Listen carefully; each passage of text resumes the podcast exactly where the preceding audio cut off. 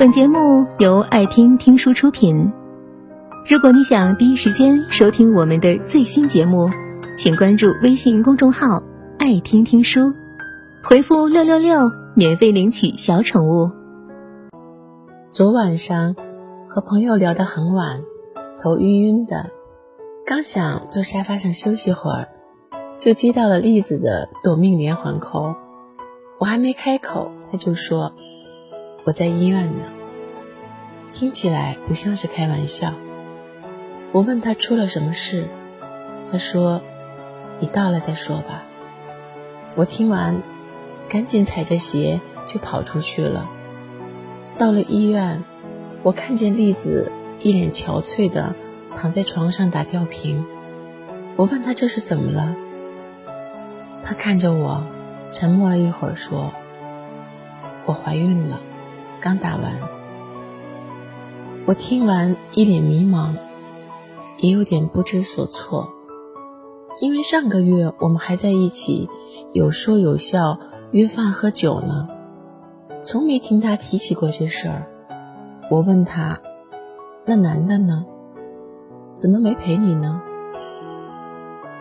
栗子看着我眼眶有点泛红，说了句：“他说他有事儿。”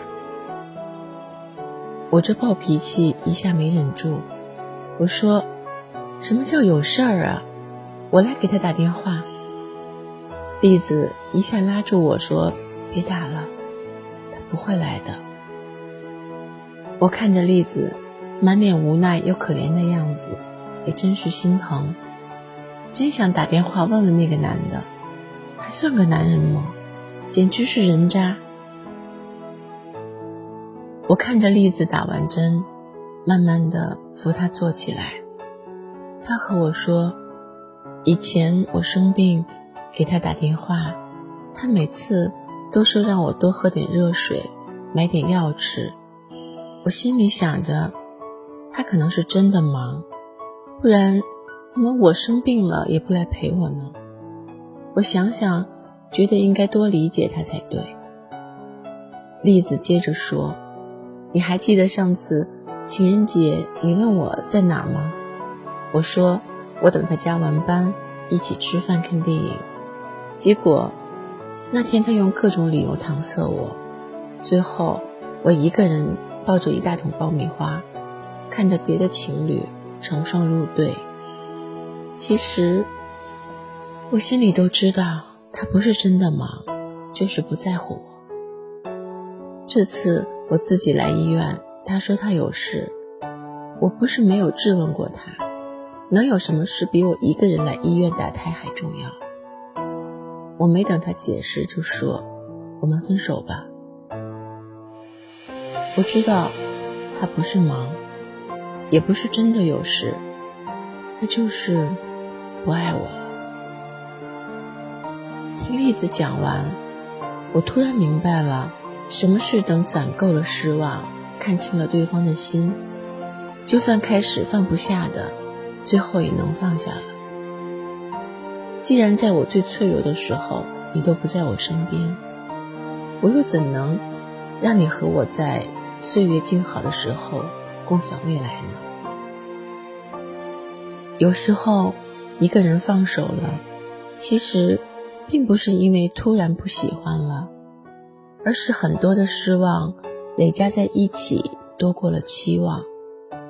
等什么时候失望都攒够了，也就是放手的时候了。今天下午看到栗子发了一条微博，上面写着：“我可以接受自己一个人的时候经历大风大浪，但我接受不了明明在有你的情况下。”还缺席了我每个需要你的时候。人往往都是这样，当自己一个人能熬过了一切，那以后就不需要任何人了。很多姑娘在生病的时候，在遇到心事的时候，总是会变得特别的矫情。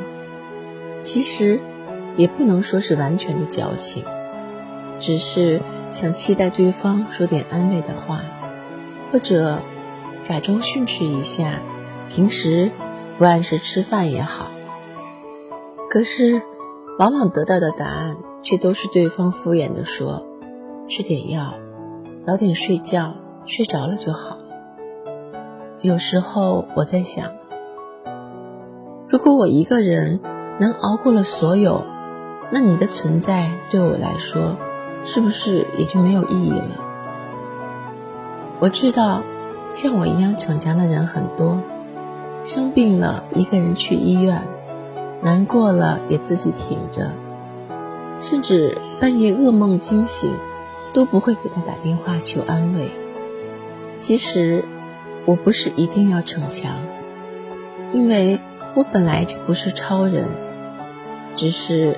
失望太多，所以不敢再对任何人抱有期望。